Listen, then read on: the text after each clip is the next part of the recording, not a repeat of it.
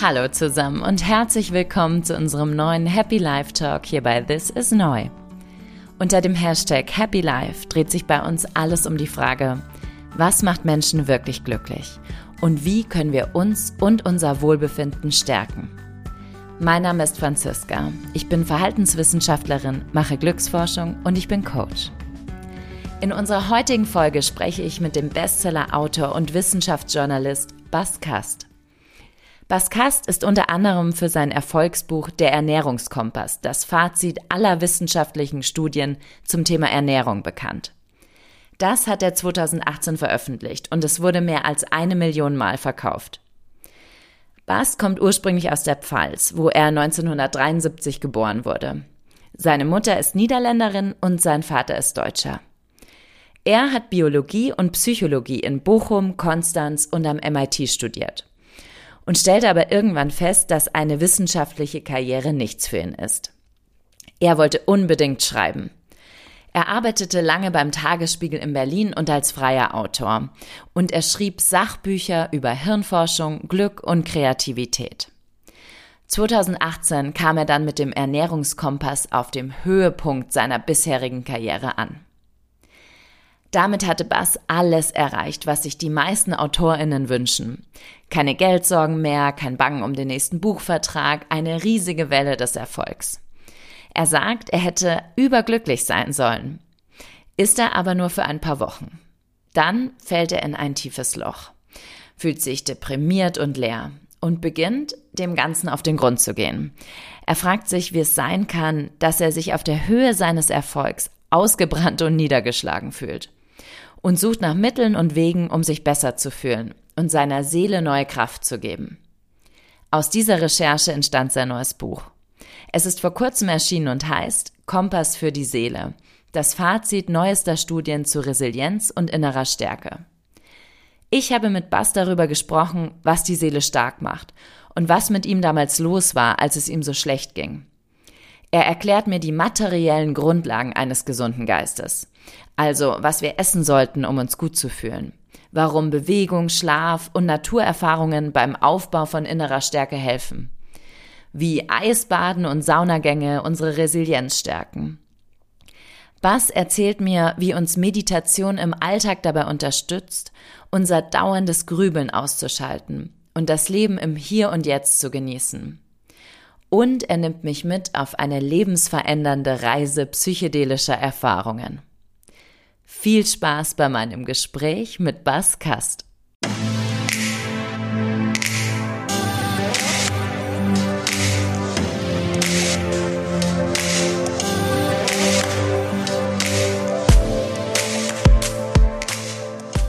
Herzlich willkommen, Bas Kast. Ja, hallo Franziska. Ich freue mich sehr, dass du heute da bist. Wir sprechen über dein neues Buch Kompass für die Seele. Das ist vor kurzem rausgekommen und du beginnst in dem Buch ja damit, dass du nach dem großen Erfolg deines Buchs Der Ernährungskompass in ein Loch gefallen bist. Was war da los? Ja, das würde ich auch gerne wissen. Genau weiß man es ja nie, weil wenn man selbst anfängt, sich zu deuten, dann gibt es ja auch irgendwie immer alle, allerlei Filter und man deutet äh, sich selbst oft, wie man andere Menschen auch deutet. Also es ist äh, mir immer noch ein Rätsel. Ich denke, es hatte viel damit zu tun, dass ich äh, in einem, an einem Punkt in meinem Leben angekommen war, wo ich viele dieser jugendlichen Träume verwirklicht hatte. Also ich, äh, ich hatte eine Familie, ich hatte eine, eine, die Frau gefunden, die, äh, die ich liebe und ähm, mit der ich auch glücklich zusammen war und bin. Ich hatte dann auch noch überraschend diesen Erfolg mit dem Ernährungskompass. Das heißt, ich hatte all diese so, ja, so diese Träume, die ich in der Jugend hatte, mehr oder weniger verwirklicht.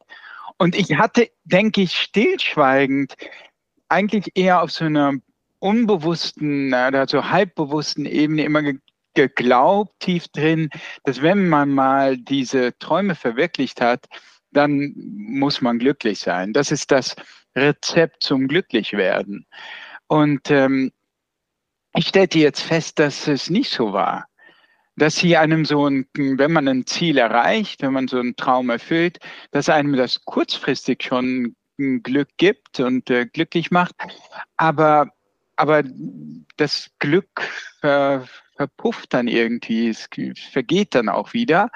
Und dann sucht man im Grunde das nächste Ziel.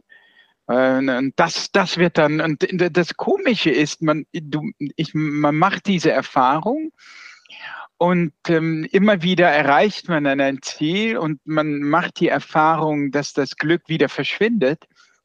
Und trotzdem lernt man nicht wirklich, tief drin nicht wirklich, sozusagen macht man nicht den Schluss, ähm, das ist irgendwie eine vergebliche Glücksstrategie dieses Wenn-Dann-Modell. Wenn du das und das verwirklicht hat, hast, dann wirst du endgültig glücklich sein. Irgendwie meint man immer wieder so tief drin, ja gut, wenn ich das nächste Ziel erreicht habe, dann bin ich wirklich angekommen und kann zufrieden sein. Und es ist komisch, dass es so eine hartnäckige Glücksillusion in uns gibt. Ich, ich sage jetzt, ich rede mal jetzt von uns, weil ich glaube, dass es nicht nur mir so geht, ähm, auf jeden Fall in mir gab es das. Und ich denke, dass ich äh, damals zu so einer Ernüchterung gekommen bin, wo ich gemerkt habe, hey, das ist wirklich, dieses Glücksmodell geht wirklich nicht auf. Liegt es daran, dass unser Fokus vielleicht zu sehr auf dem Außen liegt, anstatt auf dem Innen? Also, äh, dass wir uns zu wenig auf unser Inneres konzentrieren? Ja, ich denke, es hat äh, in der Tat sehr viel mehr, sehr viel damit zu tun, dass äh, in der Tat, äh, wenn man darüber nachdenkt, was so Glück bestimmt, ähm, wenn man auch so guckt, also ich bin jetzt ähm, in einer relativ glücklich, objektiv glücklichen Lage und was dann sozusagen in dem, im Kopf passiert, also dass dann anfängt, äh, sich schon wieder Gedanken zu machen über das nächste Ziel. Und da, daran merkt man, dass sozusagen die Gedanken in, eine ganz, in einer ganz anderen Welt sein können als in der realen Welt, als in der Welt, die einen umgibt. Und wir versuchen tatsächlich für unser Glück, also tendenziell so ist das so, das Glücksmodell so in der westlichen, in den westlichen Gesellschaften, wir versuchen ja generell so etwas in der Außenwelt zu verändern, um letztlich in, in unserer Innenwelt einen zufriedenen Zustand herzustellen. Und äh, also sei es jetzt, dass wir, was weiß ich, also mehr äh, Erfolg haben wollen in der Außenwelt, sei dass, dass wir den Partner suchen, ist ja auch etwas da draußen, der uns glücklich machen wird, das heißt die Familie sei es ähm, irgendwie äh, ein Beruf, der uns ähm, erfolgreich, äh, der uns glücklich machen soll, sei es eine Reise. Ja, wir machen, wir gehen irgendwie in eine andere Umgebung und meinen, oh, wenn ich jetzt endlich Urlaub mache oder an dem, dem und dem Ziel bin, am Strand bin oder so und die Sonne scheint, dann bin ich glücklich. Und aber letztlich, wenn, wenn man darüber nachdenkt, findet das Glück ja in uns statt in uns selber, in tief in uns drin, in unserer Psyche. Und wir versuchen also die Außenwelt so einzurichten, dass, dass, dass unsere Innenwelt darauf äh, reagiert und sagt, okay, jetzt, jetzt stimmt alles. Und es gibt natürlich auch andere Ansätze, ähm, das Glück zu finden, indem man zum Beispiel direkt in diese Innenwelt geht und sich fragt, was stimmt denn da nicht? Ja, was kann ich meine Innenwelt irgendwie verändern? sodass ich nicht erst umständlich die Außenwelt ändern muss, um glücklich zu sein. Funktioniert es überhaupt, dass ich glücklich werde, wenn ich immer wieder meine Außenwelt verändere? Ich könnte ja auch so einen Ansatz haben und sagen, dann suche ich mir immer ein neues Ziel, ich verändere immer wieder meine Umgebung.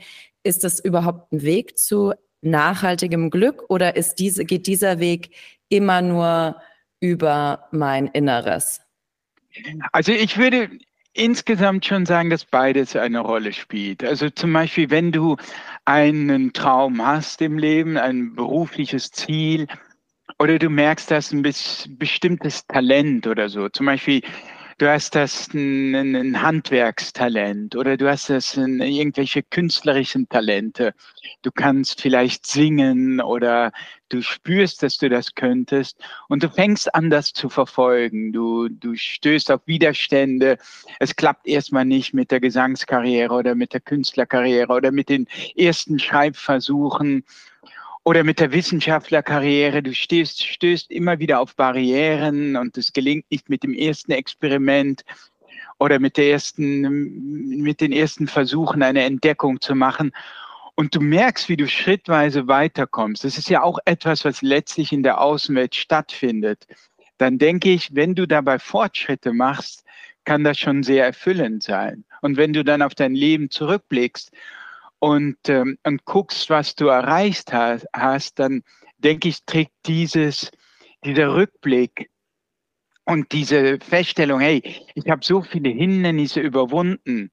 Und das war so, so eine tolle Reise, dies zu überwinden und zu, zu sehen, wie es anfangs schwierig war und wie ich immer mehr erreicht habe. Und ich dachte, ich kann das nicht erreichen und habe es dann doch erreicht. Und Leute sagten, du wirst das nie und nie schaffen. Und ich habe es dann doch geschafft. Und ich habe selbst gezweifelt und habe dann gemerkt, ich habe es doch geschafft. Ich denke, dass das schon sehr auch zur Lebenszufriedenheit beitragen kann. Und trotzdem ist es oft so, dass im Kern das, was uns unzufrieden macht, so etwas ist wie eine innere Stimme, die sagt, hey, es ist noch nicht genug oder die irgendwie immer dabei ist, irgendein Problem zu lösen oder wenn es kein Problem gibt, wenn die Situation relativ gut ist, wir sitzen am Strand und alles ist äh, perfekt, dann irgendwie anfängt, ein Problem zu suchen und, und das dann zu lösen. Und ähm, das ist schon auch wichtig zu erkennen, dass wir diese sozusagen diese innere Unzufriedenheit haben, die wahrscheinlich auch sehr mit unserer Entwicklungsgeschichte zu tun hat. Also du kannst dir ja schon vorstellen, dass ähm, wenn du, äh, dass wir von Artgenossen abstammen, von unseren haarigen Vorfahren in der afrikanischen Savanne, die chronisch unzufrieden waren. Also wenn es zwei Konkurrenten gibt, sozusagen eine, ein, ein Artgenosse, der ist, oder ein haariger Vorfahre, der ist, ähm, der ist chronisch unzufrieden und will immer mehr Ressourcen anhäufen und sagt, selbst wenn er, sagen wir mal, irgendwelche Essen angesammelt hat oder vielleicht schon einen ähm, äh, was weiß ich, sich beliebt gemacht hat in der Gruppe und doch immer noch beliebter machen will oder noch mehr Ressourcen anhäufen will oder noch mehr Macht oder noch mehr Ansehen äh, bekommen will, dass so äh, jemand letztlich besser im, dasteht im Kampf ums Dasein und auch m, dabei mehr Nachkommen zu hinterlassen, als jemand, der sozusagen eine innere Zufriedenheit ähm, angeboren bekommen hat und ähm, sich sofort mit allem, was er erreicht, ähm, ja zufrieden gibt und dann zur Ruhe setzt. Ähm, das ist zwar ein angenehmes Leben, aber wir sind vermutlich die Nachkommen von Vorfahren, die chronisch unzufrieden waren und haben diese Unzufriedenheit geerbt. Also das muss man schon wissen, dass das sozusagen in uns steckt und das solltest du kennenlernen, denke ich, und auch lernen zu relativieren, zu sagen, hey, das ist so eine innere Stimme, die ist da, die kannte schon der Buddha, äh, die kannten schon viele unserer vor, äh, äh die kannten schon die, äh, die alten Griechen, die Stoiker und so weiter. Und das ist etwas, womit ich umlernen, äh, um, umzugehen lernen sollte. Du schreibst in deinem Buch ja auch viel über die Studienlage zu und Hilfen bei Depressionen. Als du damals in diesem Loch warst, hattest du denn da selber eine? Ja gut, bei mir ist nie eine klinische Depression festgestellt worden. Und aber es kann schon sein, dass ich nah an einer leichten Depression war. Ähm, also ich habe in meinem Bekanntenkreis auch äh, Bekannte, die, die, die wirklich eine diagnostizierte Depression haben. Und da kann ich sagen, dass es schon noch eine Spur schlimmer ist, insofern, dass sie teilweise dann auch über Wochen hinweg, Tage oder sogar Wochen hinweg zum Beispiel nicht aus dem Bett kommen, dass die Arbeit wirklich beeinträchtigt ist, dass sie also Sachen nicht mehr, was die Arbeit betrifft, nicht mehr nachkommen und dass dann auch wirklich äh, Arbeitgeber das dann auch wirklich merken und sich beklagen oder sie nicht auf der Arbeit erscheinen, dass das Sozialleben sozusagen beeinträchtigt ist, sie nicht mehr mit Freunden sich treffen und so weiter und die, die Lebenspartner auch wirklich darunter zu leiden haben. Ich glaube, so schlimm war es bei mir nicht. Ja? Also bei mir hat die Arbeit nicht gelitten. Ich konnte schon im Alltag noch gut funktionieren und auch in der Familie da sein und so weiter. Aber es war schon ein sehr hartnäckiges Stimmungstief, das mir irgendwann dann auch so auf die Nerven gegangen ist, dass ich dann angefangen habe zu recherchieren. Ne? Was kann ich, was kann ich dagegen tun? Andere wären vielleicht zu dem Punkt schon äh, zu einem Psychologen oder Therapeuten gegangen, was, sie, was auch sinnvoll sein kann. Ähm, ich, ich habe dann so ein bisschen mehr die Neigung, erstmal zu gucken, was kann ich tun. Bin dann irgendwie so ein Do-it-yourself-Typ, der erstmal guckt, gibt es etwas, was ich, was ich tun kann. Aber letztlich, ich meine, ich hatte dann auch ähm, irgendwann Kontakt mit, zumindest mit einer Therapeutin, mit der ich dann allerdings Psychedelika gemacht habe und sehr und weniger so eine klassische äh, Gesprächstherapie. Was war denn für dich die wichtigste Erkenntnis aus deiner Recherche? Ja, die, ich denke, die generell wichtigste Erkenntnis von, abgesehen von all den sehr vielen konkreten Strategien, die sehr hilfreich sind, ist diese, diese zuversichtliche Erkenntnis im Grunde, dass es eine Menge gibt, äh, was du tun kannst. Dass du einem Stimmungstief nicht hilflos ausgeliefert bist, weil das war schon ein Gefühl, das ich in meiner Jugend hatte. Ich, ich denke, ich hatte schon, seit ich so 17 bin oder so, immer mal wieder so Stimmungstiefs. Ähm, aus konkreten Anlässen oft, so im Studium hatte ich das auch, als ich dann merkte, ich will doch nicht Forscher werden, was ich lange wollte und dann nicht wusste, ja, was mache ich dann? Und so die, äh, so eine Laufbahn als Schriftsteller, als freier Autor mir doch auch ziemlich unheimlich vorkam. Und da hatte ich äh, schon auch so Tiefs und ich wusste so, außer jetzt zum Beispiel so zu joggen, was ich immer gemacht habe, wusste ich eigentlich nicht, was kann man da alles gegen tun. Und äh, mir ist im Laufe der Recherche klar geworden, dass es einfach eine Menge gibt. Und das finde ich, ein, das ist ein sehr angenehmes, zuversichtliches Gefühl, Gefühl, weil du hast jetzt wirklich, also ich habe jetzt wirklich so einen Werkzeugkasten, der auch aus unheimlich vielen verschiedenen Dingen besteht. Also nicht nur aus Meditieren, was rein psychologisch ist, sondern auch wirklich so rein, so, so rein körperliche Dinge, wie zum Beispiel, was ich eben noch gemacht habe, ein kaltes Bad. Also ich, ich rede ein bisschen so äh, stockend, weil ich immer noch so leicht zittere. weil ich immer äh, noch leicht zittere von den beiden kalten Bädern, die ich vor einer halben Stunde genommen habe. Es ist frappierend, wie lange der Körper braucht, um wieder, um wieder warm zu werden. Und ich bin immer noch nicht ganz warm, aber vielleicht äh, hilft das Gespräch dabei. Und ähm, was so eine rein körperliche Strategie ist, äh, wo man, wenn man in das kalte Wasser steigt, da verschwindet zum Beispiel diese innere Stimme, die einen dann eben manchmal auch Sorgen und Probleme durchkaut, sofort. Ne? Und du spürst nur noch die Nadelstiche auf deiner Haut und den Schmerz in den Knochen. Und du bist völlig im Körper drin. Und äh, also ganz einfache körperliche Strategien, die zum seelischen Wohlbefinden auch beitragen. Und äh, ja, das finde ich ein unheimlich angenehmes, zuversichtliches Gefühl.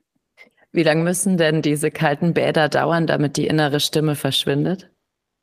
die verschwindet, sobald du reinsteigst. Also ich rate immer Leuten dazu, erstmal mit einer kalten Dusche zu beginnen.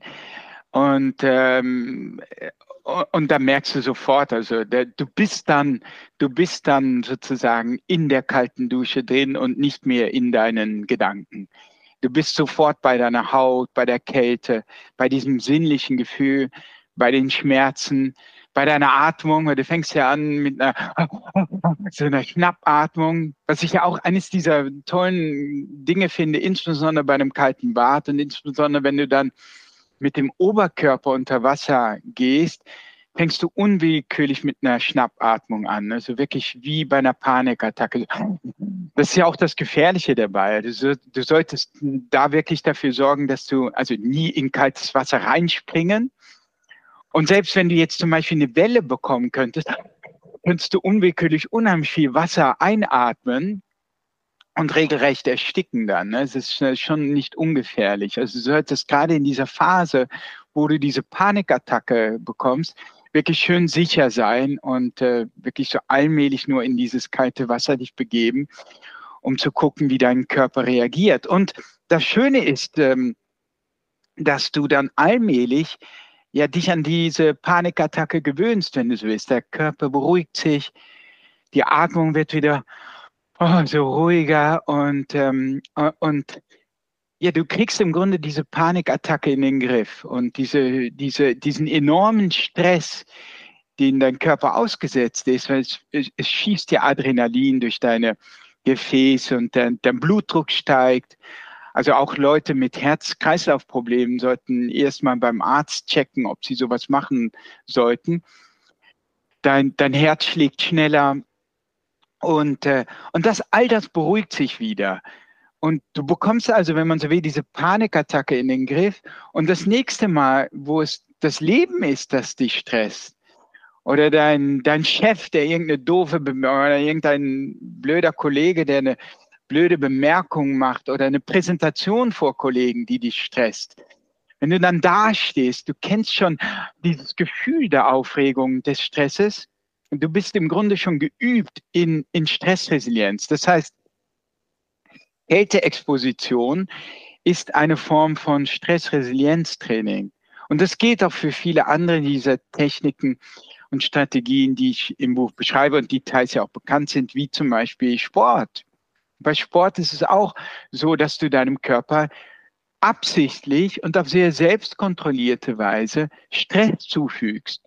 Und auch da wieder der Blutdruck, der Herzschlag, all das in die Höhe geht, Adrenalin etc. Und du allmählich dich darin, daran gewöhnst und du trainierst deine Stressresilienz und das lässt sich bis ins Gehirn verfolgen, wo Areale, die wichtig sind für die Stressresilienz, dadurch angekurbelt und gestärkt werden. Du hast ja Biologie und Psychologie studiert, habe ich gelesen. Aus welcher dieser Perspektiven schaust du denn eher auf die Seele? Ja, ich habe ähm, hab in Konstanz insbesondere Psychologie studiert und das war eine sehr naturwissenschaftliche Ausrichtung. Also es ging sehr viel um Neurowissenschaften und das war also schon eine sehr biologisch orientierte Psychologie und ich habe dann auch im Nebenfach Biologie studiert und ähm, insofern haben mich diese beiden Bereiche immer sehr interessiert. Und das kommt auch jetzt im Buch wieder zum Vorschein. Und ich denke, dass die Seele oder die Psyche und der Körper auch wirklich alles so zwei Seiten einer Medaille sind. Also, und das weiß man auch. Und jeder weiß das im Grunde.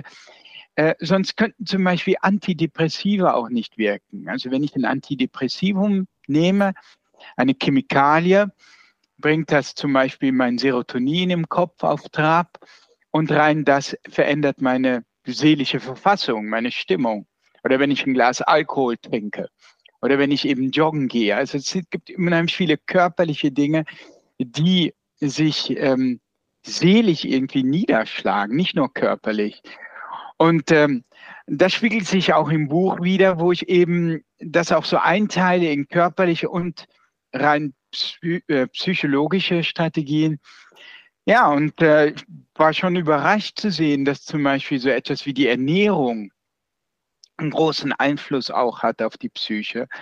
Und dass es mittlerweile Experimente gibt, die zeigen, dass du sogar Menschen mit einer klinischen Depression ähm, mehr oder weniger heilen kannst, ähm, wenn du sie auf eine Mittelmeerkost setzt, äh, auf eine mediterrane Diät und dass andere Gewürze wie Kurkuma und Safran eine stimmungsaufhellende Wirkung haben.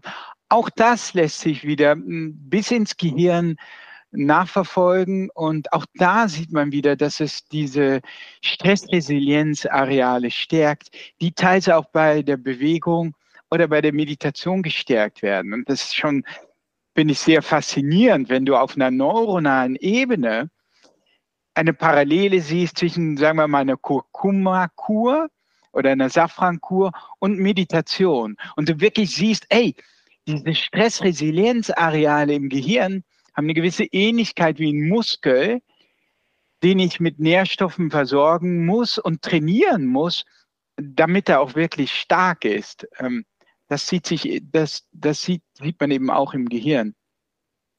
Wenn wir über diese materiellen Grundlagen eines gesunden Geistes sprechen, also über den Körper, dass wir gesund essen und genug schlafen sollten und uns bewegen sollen, das sind ja, das ist praktisch Allgemeinwissen. Was kann dein Buch diesem Allgemeinwissen denn noch hinzufügen? Ja, also ähm, man sagt ja auch äh, oft, wenn so psychologische Experimente gemacht werden, sagt man oft, äh, ja, das habe ich immer schon gewusst. Ähm, aber umgekehrt ist es äh, oft sehr schwierig, irgendetwas vorherzusagen. Wenn ich ein psychologisches Experiment mache und dann frage, wie werden Leute reagieren, dann wissen Leute oft nicht, was sie vorhersagen sollen. Wenn dann das Ergebnis feststeht, sagen sie oft, ja, das habe ich immer schon gewusst. Ähm, und das täuscht also so ein bisschen, weil wir wissen schon nicht genau, welche Nährstoffe zum Beispiel gut für die Stimmung sind. Erst im Nachhinein sagt man vielleicht, oh ja, gut, also das, das, das habe ich schon geahnt, aber das ist schon nicht so klar, dass die Mittelmeerkost eine Depression zum Beispiel heilen kann. Dass man mit ähm, Kurkuma nicht nur Depressionen lindern kann, sondern auch das Wohlbefinden steigern kann von Menschen, die nicht unter Depressionen leiden. Ebenso wie mit Safran. Safran äh, lindert Depressionen, leichte Depressionen, wie, wie sich sogar in Reviews mittlerweile zeigt, genauso stark wie Antidepressiva. Das wusste man schon nicht vor irgendwelchen äh, Studien, die dazu gemacht wurden und ist, glaube ich, auch nicht allgemein bekannt und wird auch von Psychiatern nicht beherzigt. Also viele dieser Details, wo man selbst schnell so sagen würde, oh ja, natürlich weiß ich, dass Ernährung irgendwie auch wichtig für die Stimmung ist. Wenn man in die Details geht, weiß man oft diese Details nicht. Ähm, und auch Psychiater in der normalen Behandlung von Stimmungsschwankungen, Stimmungstiefs oder Depressionen berücksichtigen diese Erkenntnisse nicht, weil sie nicht wirklich überzeugt sind. Überzeugt werden die Psychiater und auch wir andere Menschen, wir Laien, erst wenn wir wirklich sehen, ah, da gibt es Experimente und nicht nur das, wir sehen auch wirklich, wie zum Beispiel der Hippocampus, also dieses Areal, das zum Beispiel auch wichtig ist für die Stressresilienz, wirklich im Volumen zunimmt und gestärkt werden kann, wenn wir anfangen, zum Beispiel uns dreimal die Woche zu bewegen. Wir können wirklich sehen, wie das Gehirn dass, wie diese Hirnareale, die wichtig sind für die Stressresilienz, im Volumen zunehmen. Wow, das ist cool. Das ist wie eben, wie gesagt, wie der Muskel, nur dass wir das sonst nicht sehen können. Wir können es nur mit dem Kernspintomographen sehen. Und das macht die Wissenschaft möglich, macht das also transparent und zeigt, ja, das wirkt, dies wirkt wirklich gibt viele andere Sachen, die diskutiert werden. Da haben wir diesen Nachweis nicht. Das hier wirkt wirklich. Wir haben auch einen Mechanismus, wie das wirkt. Ähm, und das denke ich, diese Mechanismen, wie Dinge funktionieren, fasziniert auch viele Menschen. Und auch diese Mechanismen sind oft eben nicht bekannt. Und ich sage mal, vielleicht das beste Beispiel äh, ist Meditation. Meditation war etwas, was äh, seit 2000 Jahren, länger als 2000 Jahren praktiziert wird, mit viel Erfolg, aber eben vor allem in fernöstlichen Kulturen. Und wir in den westlichen Kulturen haben das über Jahrtausende, Jahrhunderte nicht ernst genommen. Wir haben, das, man wusste, das gibt es irgendwie und ein paar Freaks haben das auch gemacht. Vielleicht in den 70er Jahren wurde das dann mal so ein bisschen aufgegriffen und populär, dann verschwand es wieder. Und jetzt ist Achtsamkeit wirklich in aller Munde. Also es ist wirklich ein Hype, ähm, was Achtsamkeit und Meditation betrifft. Warum? Weil wir in westlichen Gesellschaften angefangen haben, Mönche zum Beispiel in den Kernspintomographen zu legen, um zu gucken, was passiert im Gehirn. Und auch da sehen wir wieder dieser Hippocampus der beeinflusst wird von zum Beispiel Kurkuma oder von der Mittelmeerdiät, wo der Hippocampus tendenziell größer ist, ein Areal, das wichtig ist für die Stressresilienz, wird auch größer, wenn du einen achtwöchigen ähm, Meditationskurs machst, wie ich ihn hier in Berlin gemacht habe. Und wir, wenn wir das sehen, wenn wir das aus der Wissenschaft so klipp und klar sehen, dann fangen wir an, überzeugt zu sein und fangen an, das auch ernst zu nehmen und auszuprobieren und spüren dann womöglich auch die Wirkung am eigenen Körper. Ich möchte äh, gerne gleich noch mit intensiver über das Thema Meditation mit dir sprechen, aber vorher möchte ich noch wissen, was müssen wir denn neben Kurkuma und Safran essen, damit wir uns gut fühlen? Kannst du da mal so ein paar Beispiele geben?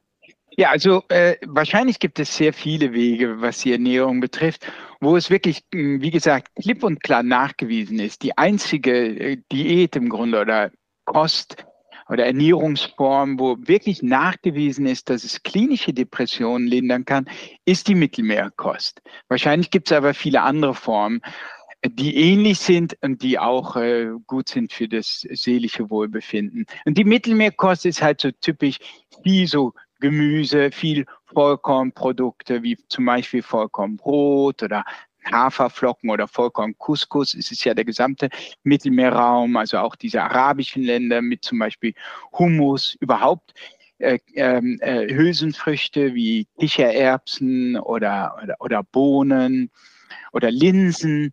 Ähm, dann natürlich viel Olivenöl, ja, jeden Tag vier Löffel, Esslöffel oder so von einem Olivenöl, das im Hals kratzt. Das im Hals kratzen zeigt, da sind viele heilsame Polyphenole drin. Das ist ja auch so eine Erkenntnis eines Forschers, der einmal festgestellt hat, hey, mein Olivenöl, das kratzt ja so im Hals wie flüssiges Ibuprofen. Oder wenn du eine Ibuprofenpille schluckst, merkst du, wie es anfängt, im Hals zu kratzen. Ich habe selber auch mal gemacht. Und dann ist er dem nachgegangen, dieser Forscher, und hat gemerkt, hat festgestellt, biochemisch hemmen diese heilsamen Polyphenole im Olivenöl die exakt gleichen äh, Entzündungssignalwege wie Ibuprofen und haben also auch etwas Schmerzlinderndes, ähm, weil ähm, Ibuprofen und Aspirin hemmen alles Entzündungsprozesse und diese Entzündungsprozesse verursachen auch Schmerzen und verursachen nebenbei gesagt auch ähm, eine schlechte Stimmung, tragen dazu bei. Und äh, viele antientzündliche äh, Stoffe in Lebensmitteln können also so auch unter Umständen für eine bessere Stimmung sorgen, abgesehen davon, dass sie sehr gesund ist. Also das äh, Hauptbeispiel an Gemüse wäre hier Tomaten, die besonders entzündungshemmend sind, aber auch eben zum Beispiel ähm, Kurkuma, ich glaube Nummer eins von den entzündungshemmenden Lebensmitteln überhaupt. Ähm, auch Ingwer, Ingwer ist ja sehr verwandt mit Kurkuma. Safran gehört auch dazu, ist nicht ganz so entzündungshemmend. Äh, und viele andere Stoffe, äh, wie zum Beispiel Omega-3-Fettsäuren, die ähm, auch so, äh, so sonderbar sind. Also da hat man entdeckt, dass zum Beispiel auf vielen unserer Zellen im Körper regelrecht Omega-3-Sensoren sitzen, die im Grunde darauf warten, dass du einen Hering isst oder ein fettreiches Stück Lachsfilet. Und also im Grunde darauf warten und dann dockt so eine Fettsäure wirklich an diese, diese Struktur auf der Oberfläche unserer Zellen an. Und das setzt eine chemische Kaskade in Gang, die wirklich dazu führt, dass Gene an- und abgeschaltet werden, was wiederum dazu führt, dass Entzündungsprozesse in diesem Fall runtergefahren werden. Also äh, Omega-3-Fettsäuren auch wirklich sehr, ähm, sehr heilsam, nicht nur körperlich, sondern auch, auch gut für die Psyche. Und auch da zeigt sich wieder Omega-3-Fettsäuren in, in, in Reviews und Meta-Analysen, dass sie einen lindernden Effekt auf zum Beispiel Depressionen auch haben. Hilft diese Ernährungsweise denn dann auch Menschen, die grundsätzlich gesund sind und einfach sagen, ich möchte mich besser fühlen? Ja, auch da gibt es Hinweise von, also es gibt so Analysen von Tagebüchern bei ganz normalen Menschen, die also Jugendlichen, die nicht unter psychischen Problemen litten, wo man einfach Forscher, wo Forscher gefragt haben, äh, führ doch mal ein Tagebuch äh, und schreib darin auf, was du isst. Und halte deine Stimmung fest. Und wo man wirklich gesehen hat, wenn sie sich gesünder ernähren mit mehr Obst und Gemüse, dass danach die Stimmung steigt in den Tagen danach. Äh, und was kann, man kann das auch experimentell manipulieren wieder, wo man wirklich äh, sagt, okay, jetzt bleibt mal bei eurer normalen Ernährungsweise, aber isst einfach eine Portion Gemüse und eine Portion Obst mehr am Tag. Und auch da sieht man, dass die äh, Leute sich ähm, ähm, äh, besser fühlen, mehr Energie haben. Und, ähm, und ja, also die, die Wirkung sieht man nicht nur bei Depressionen, sondern auch bei Menschen mit, äh, die keine psychischen Probleme haben. Und überhaupt, wenn ich über Depressionen rede, ist es für mich eher so eine Art von Härtetest, der zeigt, ah, okay, das, äh, das hat offenbar wirklich eine Wirkung, wenn die Stimmung am Boden ist.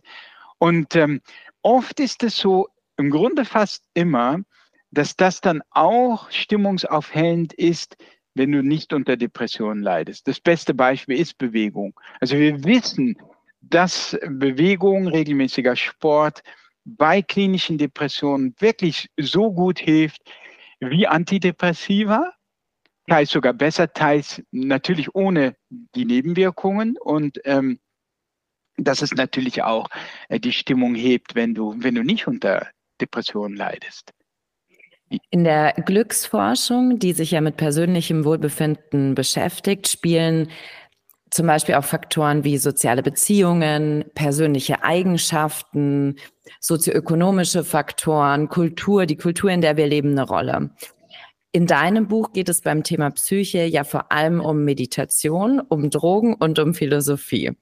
Ja, aber auch um, die, auch, auch um die sozialen Beziehungen, ne? Habe ich ja auch ein Kapitel. Ich weiß, aber das ist sehr kurz. Das sind drei Seiten. Also es wird ja. relativ kurz gehalten im Vergleich zu den anderen Schwerpunkten, die du setzt. Ja. ja, ja. Wie kam es denn dazu, dass du gerade diese Schwerpunkte ausgewählt und recherchiert hast? Also die, äh, ich halte diese kurz, weil dies sozusagen diese sozialen Beziehungen, die natürlich wichtig auch sind für das äh, für das Wohlbefinden, so aus dieser puren Glücksforschung herauskommen, die schon relativ alt ist und die für mich äh, nicht mehr neu war. Ich mache ein paar Experimente rein, die ich noch nicht kannte, die für mich neu waren und dann hoffe ich auch für den Leser neu sind, wie zum Beispiel in einem Versuch hat man Testpersonen in einen Starbucks geschickt und eine Gruppe sollte eine kleine Konversation mit dem Barista, der ihnen den Kaffee macht, anzetteln und die anderen sollten einfach nur ihren Kaffee bestellen und, wie, äh, und den Laden wieder verlassen. Und siehe da, die Leute, die ein kleines, ein kleines Gespräch beginnen, ähm, fühlen sich danach besser. Also wenn sie aus dem Laden kommen, fühlen sich besser als die Leute, die kein Gespräch angefangen haben. Und einfach nur so als kleiner Hinweis darauf, dass also schon so kurze Interaktionen im Alltag können unser Wohlbefinden wirklich beflügen. Schon dieser kurze Gruß beim Nach äh, mit dem Nachbar, kurze, kurzer freundlicher Austausch, wenn man zum Kiosk geht oder wo auch immer, kann schon, und das summiert sich ja über den Alltag, nicht? Und das kann schon wirklich äh, zum, zum Wohlbefinden beitragen. Also ich versuche immer so ein bisschen die Dinge zu ausführlicher zu beleuchten, die ich einfach, wo ich sehe, da gibt es neue wissenschaftliche Befunde, die ich bemerkenswert finde, wo ich die Mechanismen interessant finde, wo ich merke, hey, das, das, das finde ich einfach spannend, das, da, nochmal äh, zu, zu erläutern, was da im Gehirn passiert. Ähm, und, und, dann gehe ich dem, ich dem nach einfach und äh, schreibe etwas ausführlicher darüber. Warum ist denn Meditation aus wissenschaftlicher Sicht sinnvoll für einen gesunden Geist und was bringt uns Meditation konkret im Alltag? Bei Meditation, da gehe ich ja unheimlich ausführlich drauf ein, weil ich denke, dass es da auch wirklich Vorurteile gibt und Mythen, wo viele Leute haben, oder jeder hat natürlich von Meditation gehört und von Achtsamkeit und so.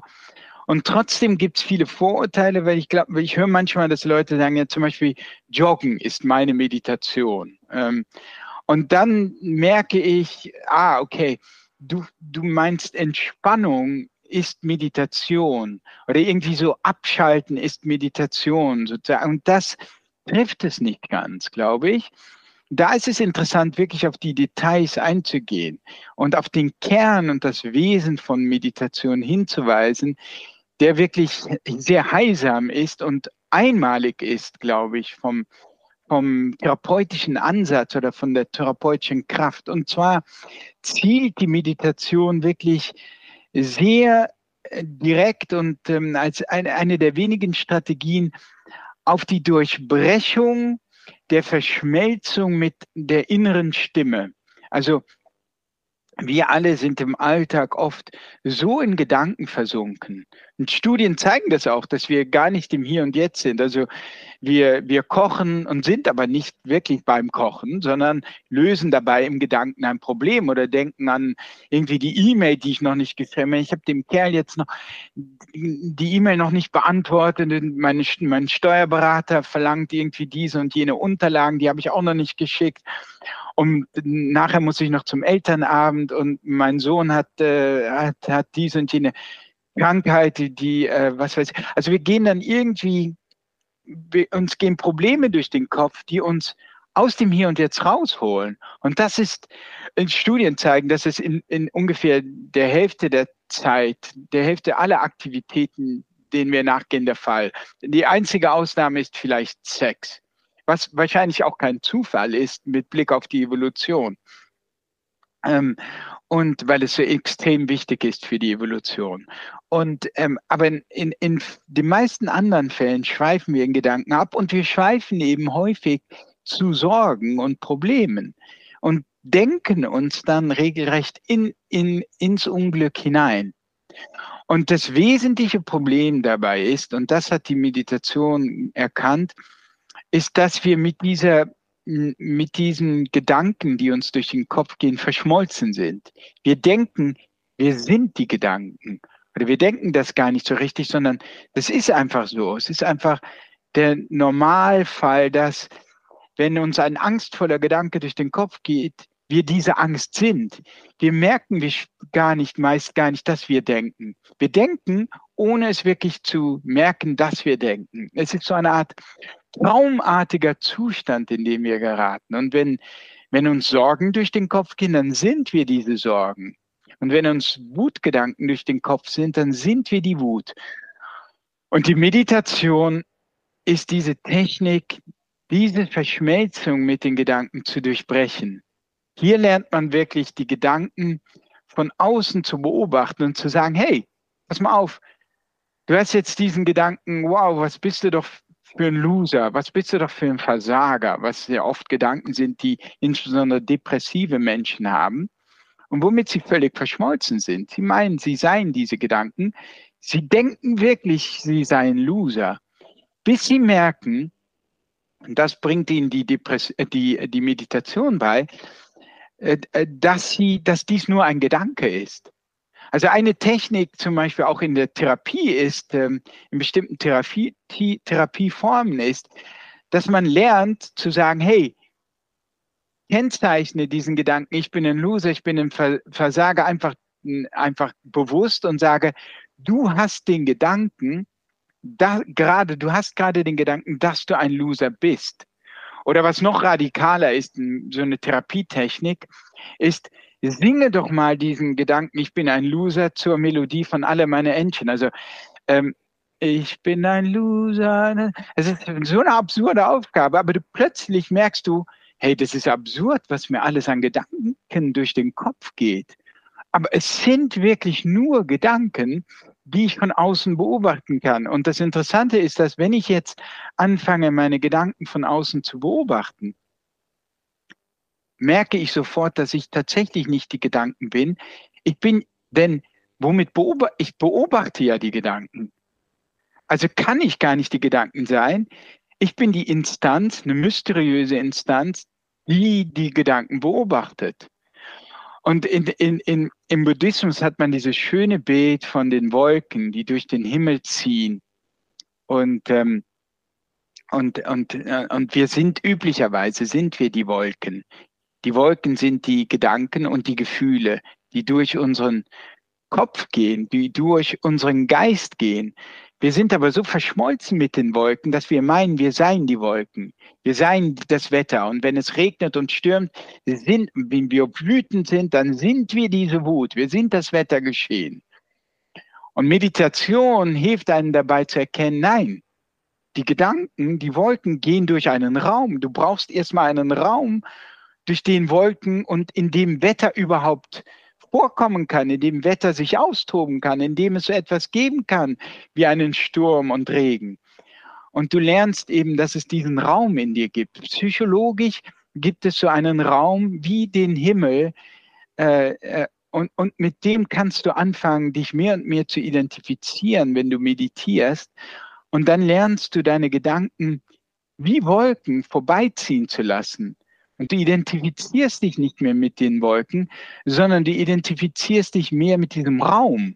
Und der Raum als solcher wird von den Wolken nicht verändert oder von dem, wenn es stürmt, ändert das nichts an dem Raum. Der Raum bleibt Raum, der bleibt unangetastet. Und so einen unangetasteten Raum gibt es auch in dir. Und den kannst du entdecken.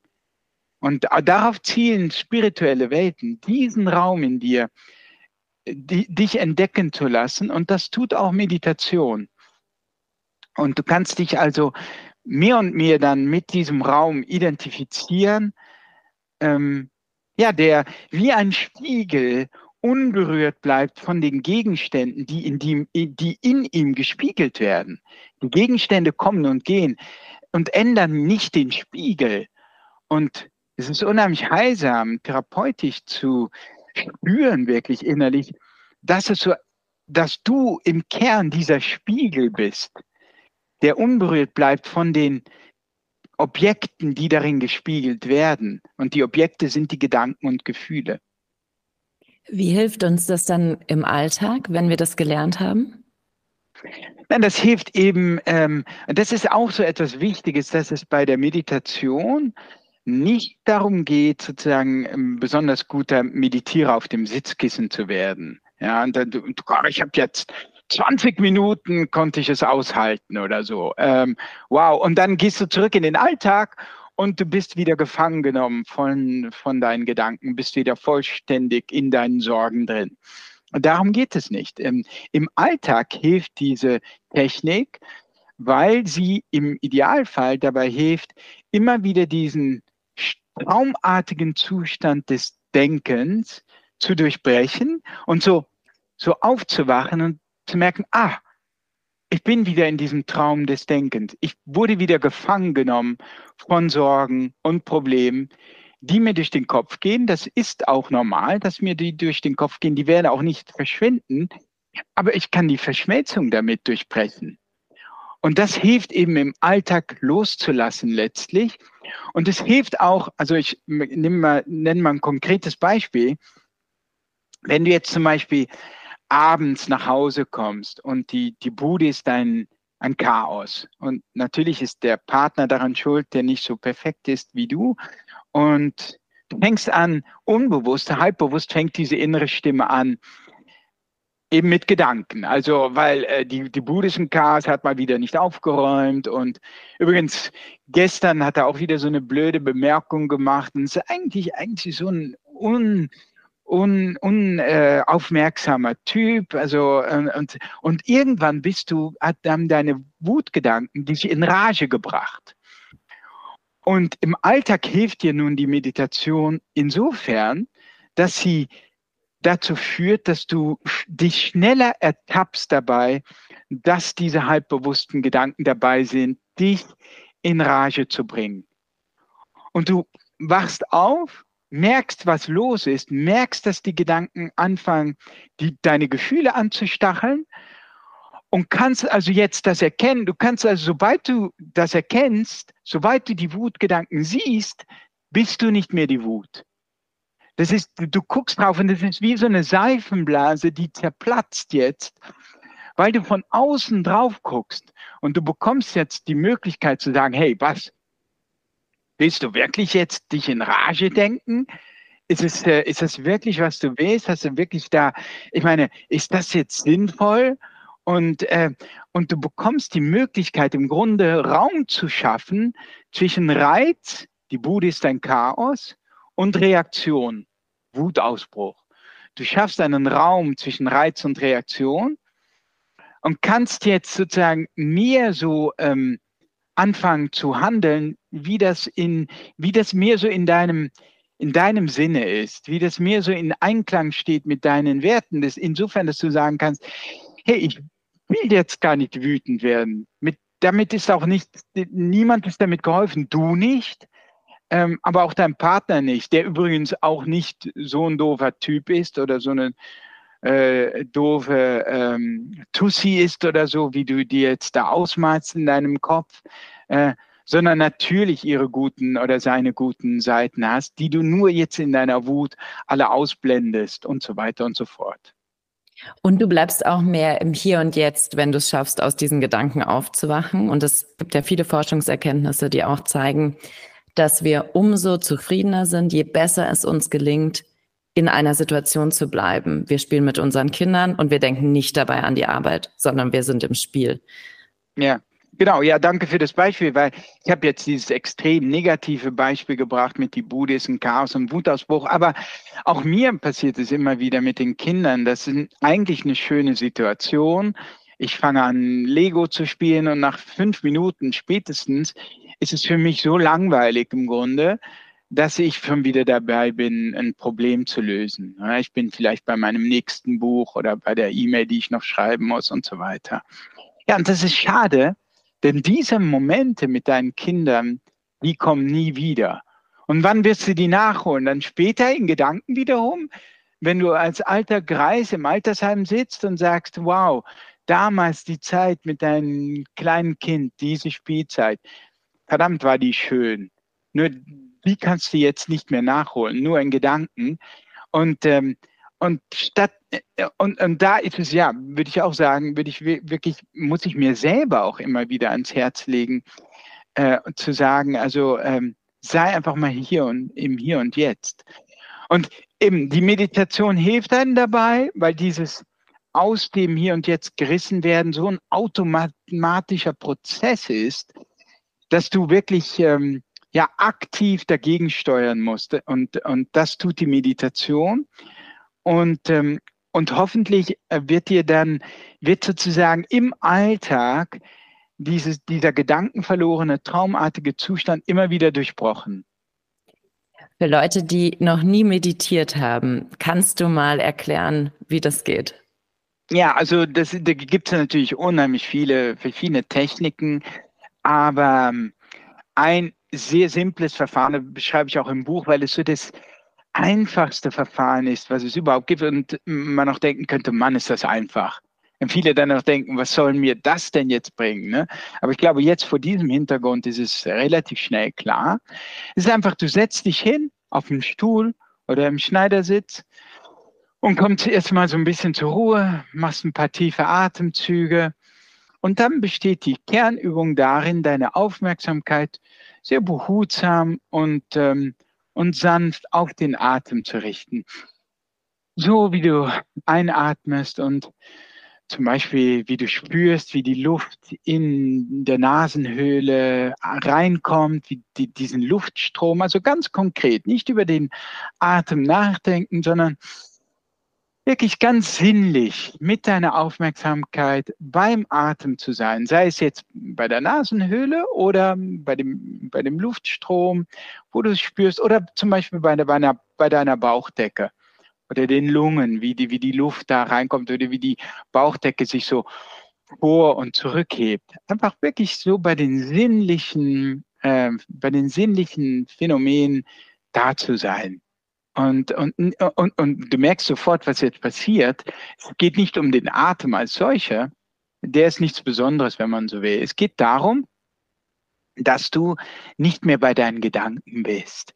Wenn du bei deinem Atem bist, kannst du nicht bei deinen Gedanken sein. So, und was jetzt passiert, ist, dass du natürlich doch zu deinen Gedanken wanderst. Also wie beim Lego-Spielen mit deinen Kindern oder was auch immer du tust, nach ein paar Sekunden, wenn du gut bist, nach, nach einer halben Minute erst oder so, aber zwangsläufig fangen deine Gedanken an zu wandern. Und die Aufgabe besteht jetzt darin, sobald du dich dabei ertappst, und das ist auch so merkwürdig, irgendwann macht es wieder und du ertappst dich bei deinen Gedanken, bei deinen Gedankenwanderungen. Du merkst, dass du plötzlich wieder bei dem Streit mit deiner Freundin von heute Morgen bist oder bei deiner Arbeit oder deiner To-Do-Liste und deinen Sorgen. Irgendwann ertappst du dich dabei und dann besteht die Aufgabe darin, einfach die Aufmerksamkeit behutsam wieder zurück auf den Atem zu lenken. Und das ist vom Kern her alles als Anfangsübung. Später kannst du das dann erweitern aber als Anfangskernübung ist es das. Und was passiert dabei? Nun, du durchbrichst immer wieder die Verschmelzung mit den Gedanken. Das ist die Übung, das ist die Kernübung. Immer wieder, wieder durchbrichst du die, diese, diesen gedankenverlorenen Zustand und löst dich von deinen Gedanken und kehrst zurück zu deinem Atem. Und das ist die im, im Kern die, die Übung, die du, ja, die, das, was du üben willst und das, was du dann auch im Alltag immer wieder durchbrechen willst. Wenn wir über dieses ganze Wiedercoin von Gedanken, also die Rumination sprechen, dann schreibst du auch in deinem Buch, dass uns die Natur wahnsinnig gut tut, um dieses ewige Wiedercoin zu durchbrechen. Warum ist das so?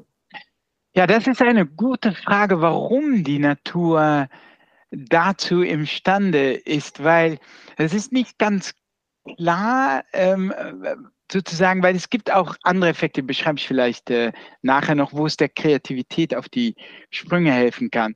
Also was man generell sieht, ist, dass, ähm, dass so Grübeln sich legt, insbesondere so, ja, so negatives Grübeln über das eigene Ich. Ich denke, ein Aspekt, der da eine Rolle spielt, ist, dass die Natur oft etwas Erhabenes hat. Also insbesondere, wenn man jetzt rausgeht und, was weiß ich, die, die typische Situation wäre, du gehst ähm, in die Berge und du hast jetzt einen sagenhaften Blick über, über die Bergspitzen, sagen wir mal. Oder du gehst ans Meer und du hast einen Ausblick über das Meer und sieht einfach die sagenhafte Weite. Und es ist fast so, als würde es einem da so mental den Atem verschlagen. Weil plötzlich merkst du intuitiv, dass diese Sorgen, die dir durch den Kopf gehen, relativ klein sind angesichts der immensen Größe der Natur. Also die, die, die typische Reaktion wäre auch die bei, bei eine, unter einem Sternenhimmel, nachts. Und plötzlich verschwinden, vielleicht verschwinden nicht, aber die, deine Alltagssorgen werden kleiner angesichts des gewaltigen Kosmos. Und vielleicht nicht von ungefähr, äh, dass wir diesen Effekt weniger spüren und dass wir unsere Sorgen viel, viel ernster nehmen, weil, weil wir den Sternenhimmel in, zumindest so als Stadtneurotiker mit, dem, mit der ganzen Lichtverschmutzung nicht mehr sehen. Wir sehen das gar nicht. Wir erleben dieses, dieses Gefühl gar nicht. Wir erleben es beim Campingurlaub, manchmal noch. Ne, ich kann mich als Kind erinnern, beim Campingurlaub, dass ich äh, beeindruckt war vom Sternenhimmel. Dass ich auch mal eine Sternschnuppe sah oder so. Aber ich kann wirklich sagen, es ist, es ist Monate, um nicht zu sagen Jahre her, dass ich dieses Gefühl hatte. Und äh, dieses Gefühl der Erhabenheit, äh, dieses Gefühl in der, wirklich in der Natur verloren sein und die, den Kräften der Elemente ausgesetzt zu sein. Ja, und nicht mehr sozusagen nur im Kopf zu sein, sondern da draußen in den Elementen. Das ist etwas, was uns fehlt. Und das ist auch etwas, was ich zum Beispiel nicht umsonst auch versuche, sozusagen wieder künstlich in meinen Alltag reinzubringen, durch zum Beispiel ein kaltes Bad, wo es mir plötzlich auch äh, mental den Atem verschlägt und nicht, ich nicht mehr bei meinen kleinen Sorgen bin, sondern wirklich bei, bei den Nadelstichen in meiner Haut, bei, dem, bei meinen Knochen, die wehtun von dem Kältereiz. Oder umgekehrt zum Beispiel, wenn ich in die Sauna gehe, dann bin ich in der Hitze, im, im, in, oder wenn ich joggen gehe, dann tut es, ist es, wird es irgendwann einfach so anstrengend. Ich, ich bin mehr und mehr im Körper. Also ich kann wirklich beim Joggen zum Beispiel sagen, dass ich oft mit einem gewissen Mindset losjogge, mit irgendwelchen Problemen, die mir durch den Kopf gehen oder auch einfach Gedanken. Es müssen keine Probleme sein. Einfach Gedanken, etwas, was ich auf dem Herzen habe. Und ich kann wirklich garantieren, dass wenn ich nach einer halben Stunde oder 40 Minuten zurückkomme, dass ich mit einem völlig anderen Mindset zurückkomme. Ich kann es nicht glauben, wenn ich zurückjogge und oft nehme ich es mir, äh, äh mache ich aktiv diesen Spaß, dass ich sage, Bass, wenn du an genau dieser Stelle nachher wieder zurückkehrst, wirst du als anderer zurückkehren. Du, du bist genau an dieser Bank vorbeigejoggt, nachher kommst du zurückgejoggt nach einer halben Stunde und du wirst garantiert mit einem ganz anderen Mindset, ja, mit einem anderen Ich im Grunde zurückkehren. Und es ist immer so, immer, garantiert so. Und das ist das Schöne, wenn du also im Amerikanischen sagt man out of your mind into your body. Und das ist ein Teil, wofür auch die Elemente der Natur sorgen. Und weiterführend hat es vielleicht auch bei der Natur damit zu tun, dass also diese Reize einfach unser Aufmerksamkeitssystem so auf ideale Weise gefangen nehmen. Also sie sind nicht überfordernd, nicht, es ist keine Reizüberflutung wie bei einem Actionfilm oder so oder ähm, andere Internet-Dinge, wo wir von Hyperlink zu Hyperlink springen, was eher so eine Überforderung ist und dann, uns dann auch wieder stresst, sondern oft sind es so, wenn du durch den Wald läufst, es ist einfach so, sind, sind die, die Reize sind nicht gleich, sie verändern sich so auf sanfte Weise, äh, ebenso wie am Strand, ja, wo, wo natürlich, wenn, wenn die Meereswellen äh, deine Aufmerksamkeit gefangen nehmen, auf eine sanfte Weise. Die Meereswellen haben was, sind rhythmisch und, äh, und stimulieren deine Sinne, aber sie überstimulieren sie nicht. Also sie nehmen sie auf wirklich unheimlich angenehme Weise in Gefangen, in, gefangen und äh, reduzieren wahrscheinlich damit Stress durch fehlende Überstimulation, aber zugleich nehmen sie sie gefangen, dass sozusagen deine Sorgen, die normalerweise deine Aufmerksamkeit kapern, davon verdrängt werden. So ungefähr, ja, stelle ich mir das vor. Also das ist eine, sind so meine Assoziationen und äh, ja, also Neben dem Naturerleben und der Bewegung, über die wir jetzt gesprochen haben, spielt ja auch Schlaf eine wichtige Rolle für unser Wohlbefinden. Und du beschreibst in deinem Buch Träume auch als Psychotherapie über Nacht. Wie können uns denn Träume helfen, wenn wir sie uns ja aber gar nicht aussuchen können? Also das ist, denke ich, nicht das Schlimme daran. Im Gegenteil, das ist der Vorteil, denn wir verdrängen ja auch viele ernsthafte Sorgen, Ängste. Meine, die meisten von uns haben gar keine Lust, über Ängste oder jetzt kleinere oder größere Traumata nachzudenken. Deshalb gehen wir in Therapie, weil der Psychotherapeut versucht uns behutsam auch dahin zu führen um äh, zum Beispiel dann über ähm, eine Verhaltenstherapie, eine kognitive Verhaltenstherapie, die Phobie in den Griff zu bekommen. Also wenn du zum Beispiel Angst vor Spinnen hast, dann machst du eine Verhaltenstherapie, wo du dann die Ze erstmal Zeichnung von der Spinne siehst und du kriegst immer eine Panikattacke und kriegst die in den Griff, bis hin später dann, dass du eine echte Spinne sehen kannst, sicher verschlossen in Handschellen etc. und kriegst eine Panikattacke, kriegst dann auch die in den Griff und so weiter. Oder bei anderen Traumata, dass du über eine Gesprächstherapie oder eine Verhaltenstherapie äh, versuchst, da diese besser zu bewältigen. Äh, also viele von uns haben gar verständlicherweise keine Lust, sich ähm, einer Angst oder so zu stellen. Dabei kriegst du die wirklich erst in dem Begriff, wenn du darauf zugehst und ähm, und versucht sie nach und nach zu bewältigen. Und das passiert auch im Traum teilweise, dass äh, unser Körper und unsere Psyche sich mög äh, also wirklich in einem in einer tiefen Entspannung befinden. Ja, dein, dein Blutdruck wird gesenkt, dein Herzschlag geht runter.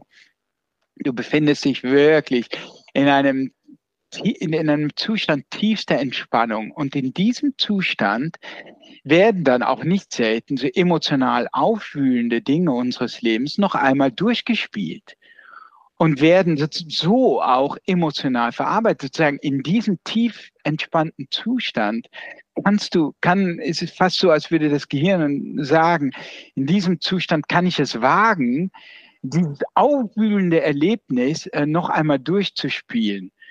In der Hoffnung, dass es sozusagen an Kraft verliert, an emotionaler Wucht verliert.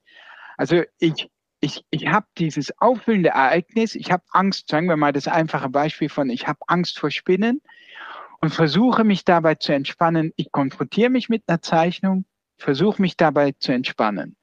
Und dann verpufft ja langsam die Angst. Ich, ich konditioniere mich regelrecht, weil ich assoziiere jetzt langsam diese Zeichnung der Spinne nicht mehr mit Aufregung und Angst, äh, äh, sondern mit Entspannung.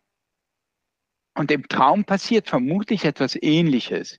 Also ein, ein, ein, ein angstvolles Erlebnis wird mit Entspannung assoziiert in diesem entspannten Zustand. Und die emotionale Wucht nimmt nach und wir betten das mehr so in einem biografischen Kontext ein. Und das zeigt sich eben auch, wenn man die Träume dann auch wirklich analysiert. Es gibt äh, auch ein Beispiel von einer Traumforscherin, die Frauen äh, untersucht hat, die äh, die im Grunde sich in einer Depression befanden, aber aus einem sehr konkreten Anlass, nämlich sie befanden sich in einer sehr schwierigen Scheidung von ihrem Ehepartner.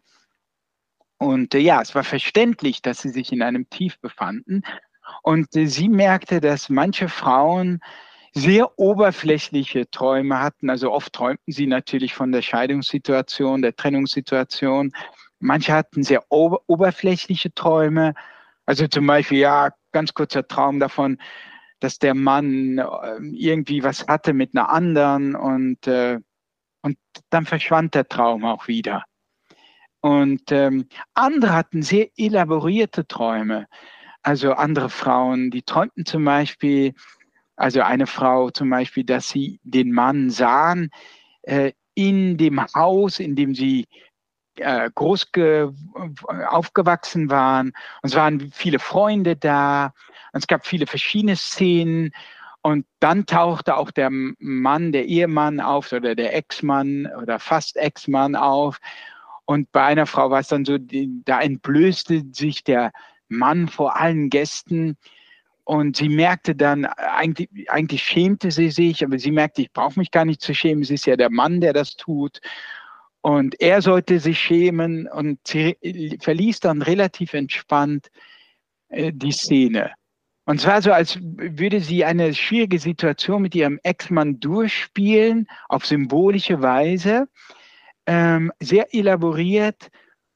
Ja, und dabei geradezu dann später nach und nach zu einer entspannten Situation auch selber im Traum kommen, wie eine Verarbeitung irgendeines symbolischen Erlebnisses. Und die Forscherin stellte fest, wenn Frauen so elaborierte Träume hatten, so komplexe Träume, wo die aktuelle Situation der Trennung auch eingebettet wurde in eine in Vergangenheit, in, in die Biografie, also in diesem Fall in dem Elternhaus, wo die Frau aufgewachsen war, mit Freunden, die sie kannte und so weiter. Also im Grunde die Trennung eingeflochten wird in die eigene Biografie, Nichts anderes ist ja, wenn wir sagen, wenn wir ein Erlebnis, ein emotionales Erlebnis verarbeiten, was heißt das? Dass wir allmählich anfangen, sozusagen diese emotionale Wucht zu verlieren und das Ereignis einbetten und es ein Teil wird unserer Biografie.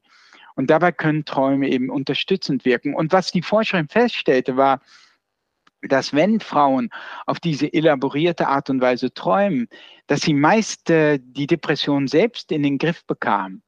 Während die anderen, die nicht so elaboriert träumen, die eher so flache, eindimensionale Träume hatten, psychotherapeutische Hilfe brauchten, um aus ihrer Depression in Zusammenhang mit dieser Scheidung dann auch wirklich herauszukommen und diese zu verarbeiten.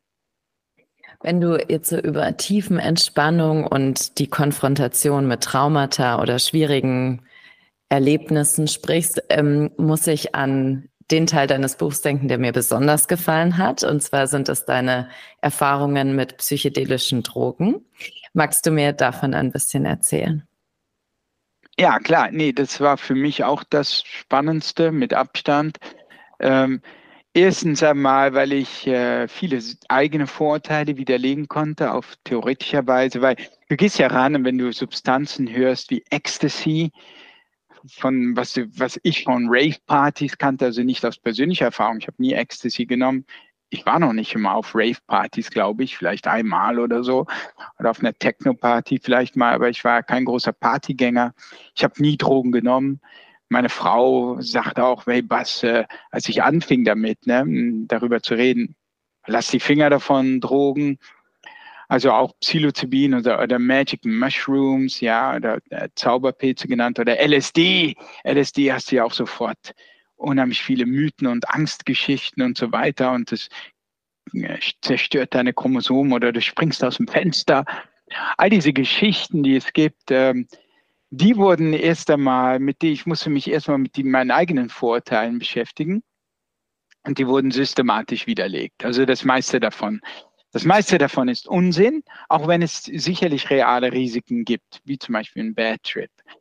Äh, dann äh, das nächste war, dass ich äh, wirklich überrascht war über Forschung, die seit zwei Jahrzehnten stattfindet, an Top-Forschungsinstituten wie der, Univer äh, der Johns Hopkins University im amerikanischen Baltimore, äh, eine sehr angesehene Universität, die gezeigt haben, zum Beispiel in Studien schon vor fast 20 Jahren, dass wenn Menschen eine Testperson, normale Testperson ohne psychische Probleme einen Trip machen mit Psilocybin, sie einer aktiven Substanz in Magic Mushrooms, dass sie danach selber wahnsinnig überrascht sind und sagen, hey, wow, äh, das war das spirituellste, bedeutsamste Erlebnis äh, meiner, meines ganzen Lebens äh, wo ich schon davor dachte, sag mal, das gibt's doch gar nicht. Äh, was kann doch nicht sein, dass Leute hier kommen in Kranken, ins Krankenhaus, nehmen so eine Substanz und haben auf einem profanen Krankenhausbett das, äh, äh, das ergreifendste Erlebnis ihres gesamten Lebens. Was, was führen diese Leute für Leben? fragte der sich und äh, fragte danach und die Leute sagten wirklich, ja, das war äh, von der Bedeutung her wie die Geburt meines ersten Kindes, oder wie der Tod meines Vaters, einfach von, mit, von solcher Bucht. Und äh, das fand ich natürlich fast so faszinierend, dass ich es selbst ausprobieren wollte. Und muss wirklich sagen, also ich kann das bestätigen. Diese Tipps mit MDMA und mit Psilocybin und LSD sind äh, wirklich die ergreifendsten Erlebnisse, die ich äh, jemals gemacht habe. Ich hätte es, es, es ist nicht in Worte zu fassen, wie, was für eine Wucht diese äh, Erlebnisse haben. Und besonders interessant ist dann vielleicht auch, dass sie tatsächlich auch eine wirklich medizinische, heilsame Kraft haben. Also um nur ein Beispiel zu nennen, MDMA, Ecstasy, was wir weitgehend mit Droge verbinden in Deutschland, steht in den USA kurz vor der Zulassung als begleitende Medizin offiziell zugelassen als Arzneimittel bei der äh, Therapie gegen posttraumatische Stressbelastung oder wie heißt es? Äh, Posttraumatische Belastungsstörung. Posttraumatische Belastungsstörung, genau. Ich, ich sage es immer falsch, weil das auf Englisch so heißt. Und ähm, posttraumatische Belastungsstörung. Und ja, also das finde ich wahnsinnig interessante Ergebnisse. Und irgendwann saß ich dann einer Therapeutin gegenüber im Schneidersitz und nahm mein, meine erste Dosis MDMA selber. Und es war, es war einfach so ein wahnsinniges, lebensveränderndes Ereignis. Äh, ich, ich denke bis heute daran zurück. Was ist da passiert? Also ich greife vielleicht mal eine Sache heraus, weil es so vieles ist und es ist wirklich schwer in Worte zu fassen. Es hat eine gewisse Ähnlichkeit mit einem Traum übrigens.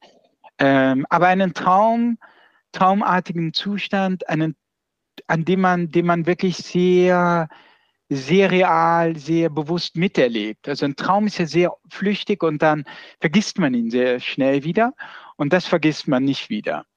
Ähm, und nur um ein Beispiel zu bringen, also ich saß da in dieser ersten Session und wie es der Zufall wollte, war meine Frau drei Tage oder zwei, drei Tage vor dieser MDMA-Session eines Abends nach Hause gekommen, war mir um den Hals gefallen in der Küche und hat einfach so spontan gesagt, ähm, ich habe den, habe den tollsten Ehemann der Welt und äh, äh, und, und, natürlich freut mich das und ich finde, äh, und, und trotzdem habe ich in, in solchen Situationen oft, dann kommt der innere Kritiker, meldet sich sofort zu Wort bei mir und fängt dann an, die Situation so ein bisschen zu relativieren, um nicht, um nicht zu sagen, mies zu machen.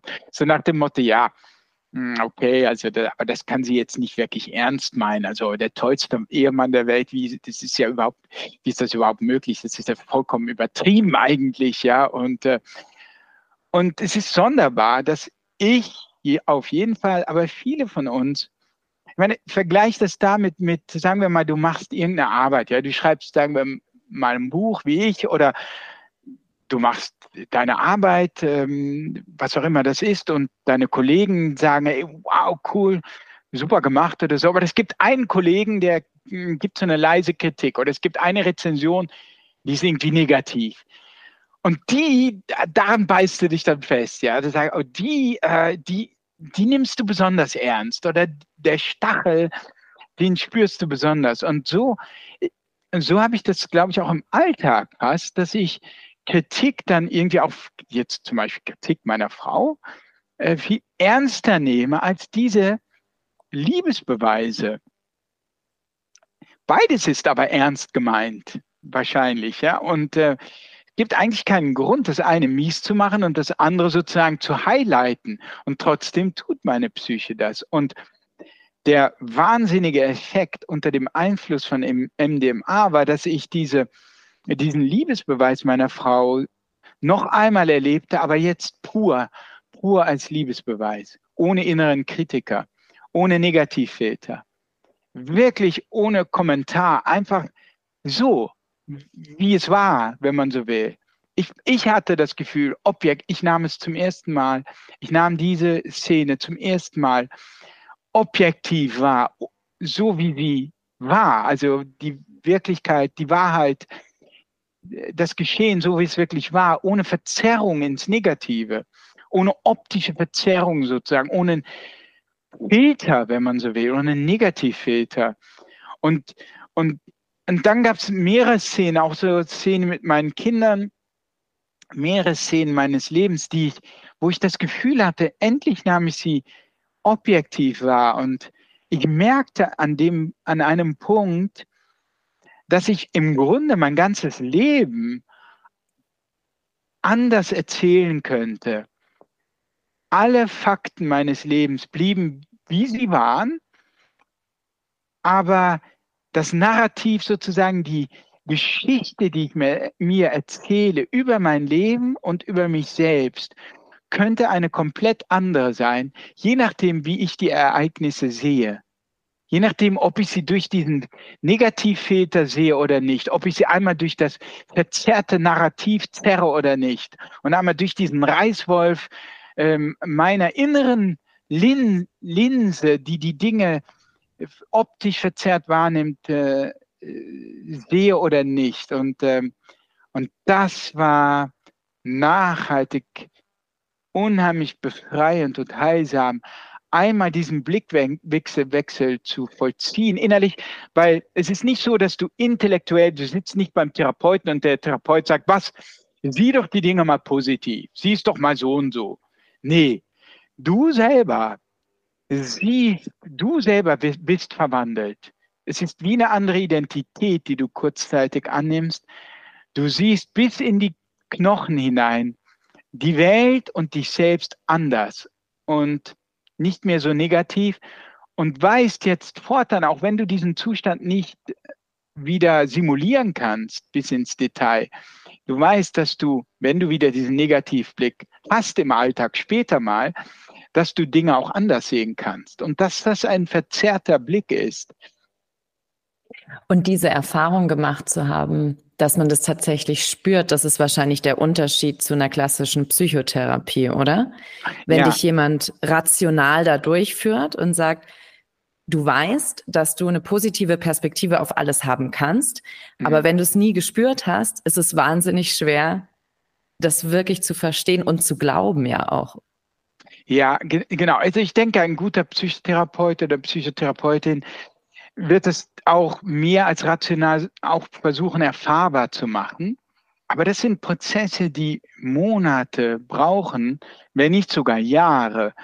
Weil du musst äh, natürlich bedenken, im Grunde geht man hier an tiefe Glaubenssätze, wie man rankommt, die tief in unserer Psyche verankert sind, die unseren Blick prägen, die unsere Identität ausmachen, die, an die man nicht so leicht rankommt. Und das, das Phänomenale und Magische ist, dass man mit diesen Substanzen, MDMA und auch Psilocybin und anderen Psychedelika, ja, da wie fast so schnurstracks so hingeführt wird. Also schnurstracks, also ich merkte dann auch während dieser Session, dass mein Gehirn versuchte dahinter zu kommen, wo dieser Negativblick herkommt und dass in mir so eine Art von Glaubenssatz ist, wie du bist nicht genug und äh, das, was du tust, reicht nicht und äh, und dass daher so, dass in mir selbst so ein Grundgefühl ist von,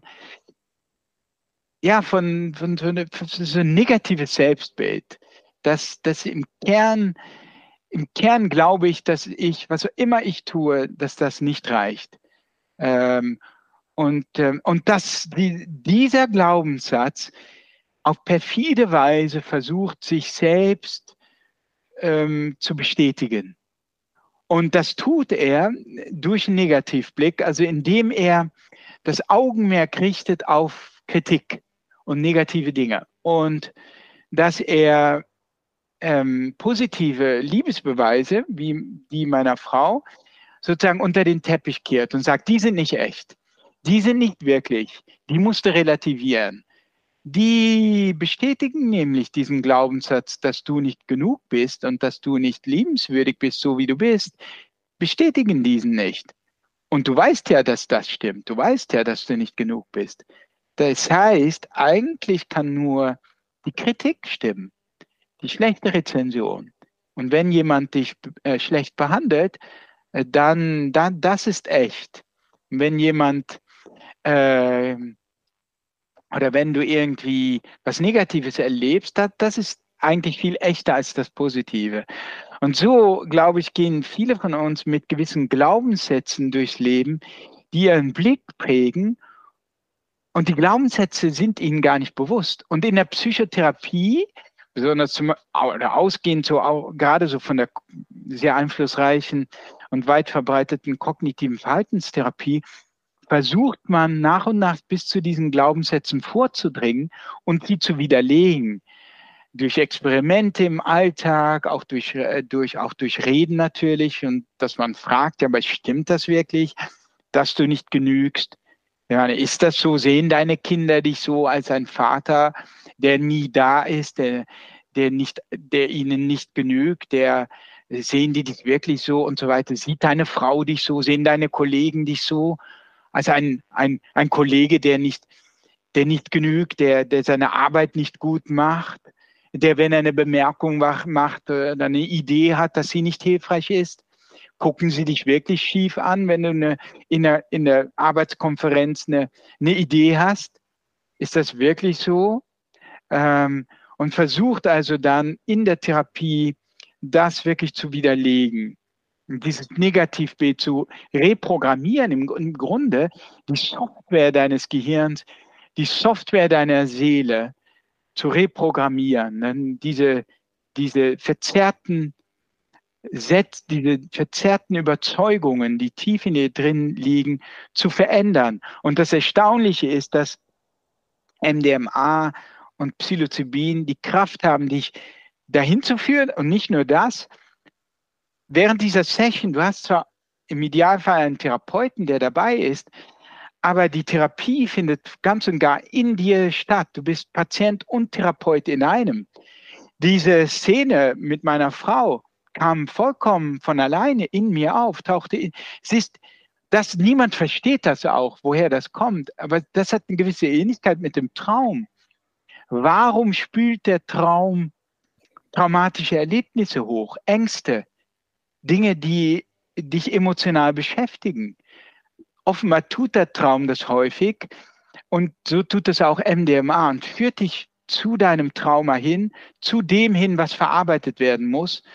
Und konfrontiert dich damit und gibt dir aber zugleich, MDMA insbesondere, gibt dir zugleich die Stärke, wie im Traum auch, diesen entspannten und psychisch und körperlich gestärkten Zustand, du fühlst auch jede Menge Liebe und Mitgefühl und so weiter, um überhaupt das Trauma verkraften zu können und dem Trauma mit Entspannung und mit einem anderen Blick zu begegnen, so dass das Traum, dass du nicht retraumatisiert wirst und das Trauma sich nur noch mehr verfestigt und sagt, ja, du bist nicht genug, genug, sondern dass du anfängst, einen anderen Blick darauf zu bekommen.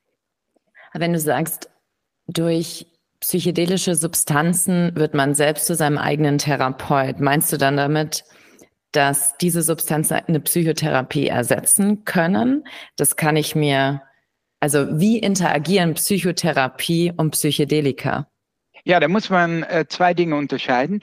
In der Session selbst ist es am besten, wenn du in Ruhe gelassen wirst.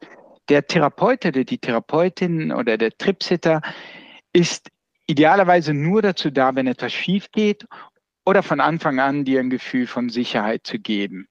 Im idealen Fall brauchst du ihn überhaupt nicht. Du bist in deiner Welt, du hörst über einen Kopfhörer Musik, ähm, du versinkst wirklich in deiner Traumwelt. Das ist die Session selber.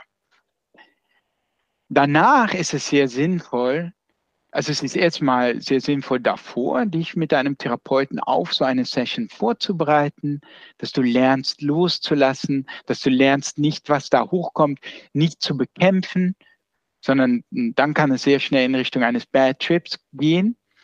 Das ist also schon mal sehr wichtig im Vorfeld. Und danach ist es sehr wichtig, sozusagen das zu tun, was die Therapeuten als Integrationsarbeit bezeichnen, dass du dann über das, was du erlebt hast, zu reden, das zu klären mit deinem Therapeuten. Oft ist es so, dass dann erst die Therapie losgeht. Dass also sozusagen diese erste Session ein Türöffner ist für eine Therapie. Ich hätte auch irgendwie Angst davor, muss ich ehrlich sagen. Was sind denn weitere Sicherheitsmaßnahmen, die Leute ergreifen können, die das mal ausprobieren wollen? Also ich denke, wenn du wirklich merkst, ich habe Angst davor, dann ist es vielleicht auch nichts für dich. Das, dann denke ich, dass das ist dann, es ist auch wirklich nicht für jedermann. Ich denke, ein wichtiges Signal ist, hör wirklich auf dich selbst und guck, fühlst du dich davon angezogen? Bereitet dir das wirklich nur Angst oder gibt es auch eine Faszination? Und wenn es eine Faszination gibt, ich meine, dass beides da ist, so eine gewisses, gewisse Angst und Faszination ist normal. Also so, du solltest eine gewisse Angst haben, denn es ist etwas, ja, etwas Riskantes. Es ist etwas extrem Intensives und du gibst wirklich Kontrolle ab. Das sollte dir klar sein.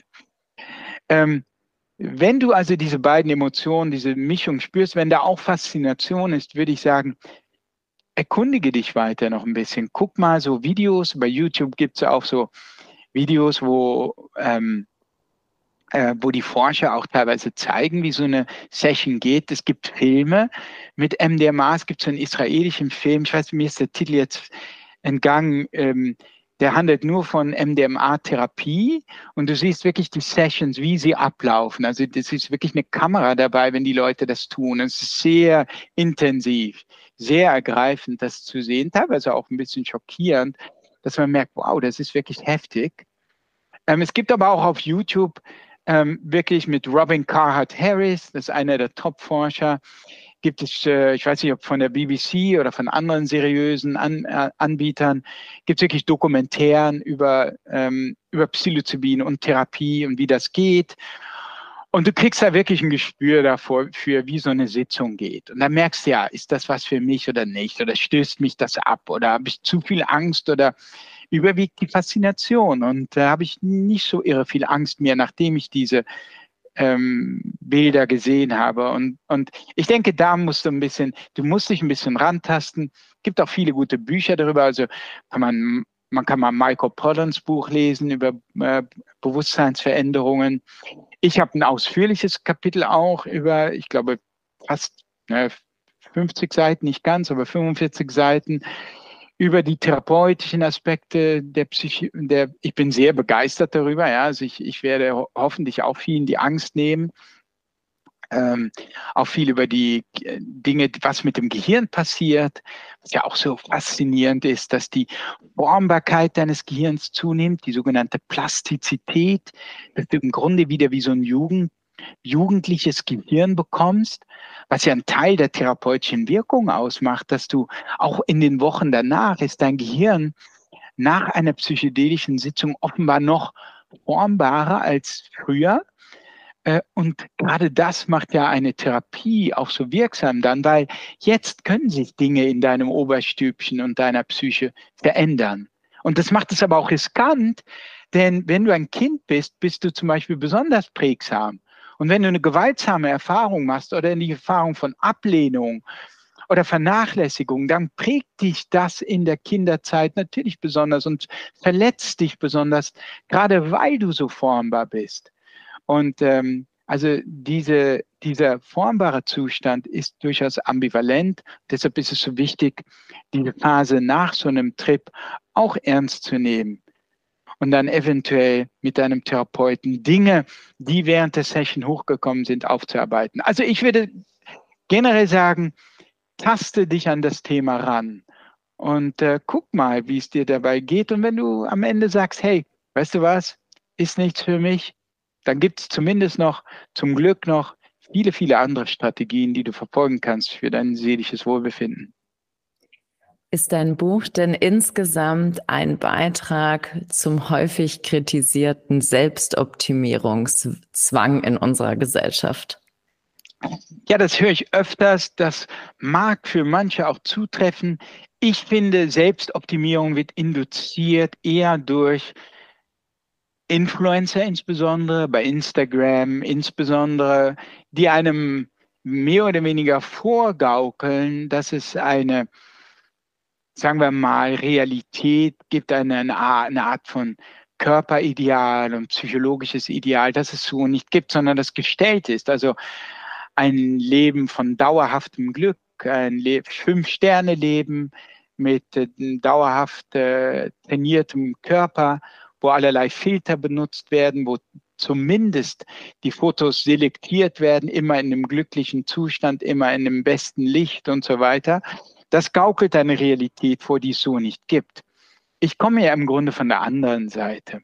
Ich komme ja von der Leidensseite. Ich will ja versuchen, das Leiden zu minimieren. Ich will ja versuchen, Stressresilienz zu stärken. Daher kommend ja, dass, äh, dass vielleicht die Stressresilienz zusammengebrochen ist, wie es bei einer Depression ist.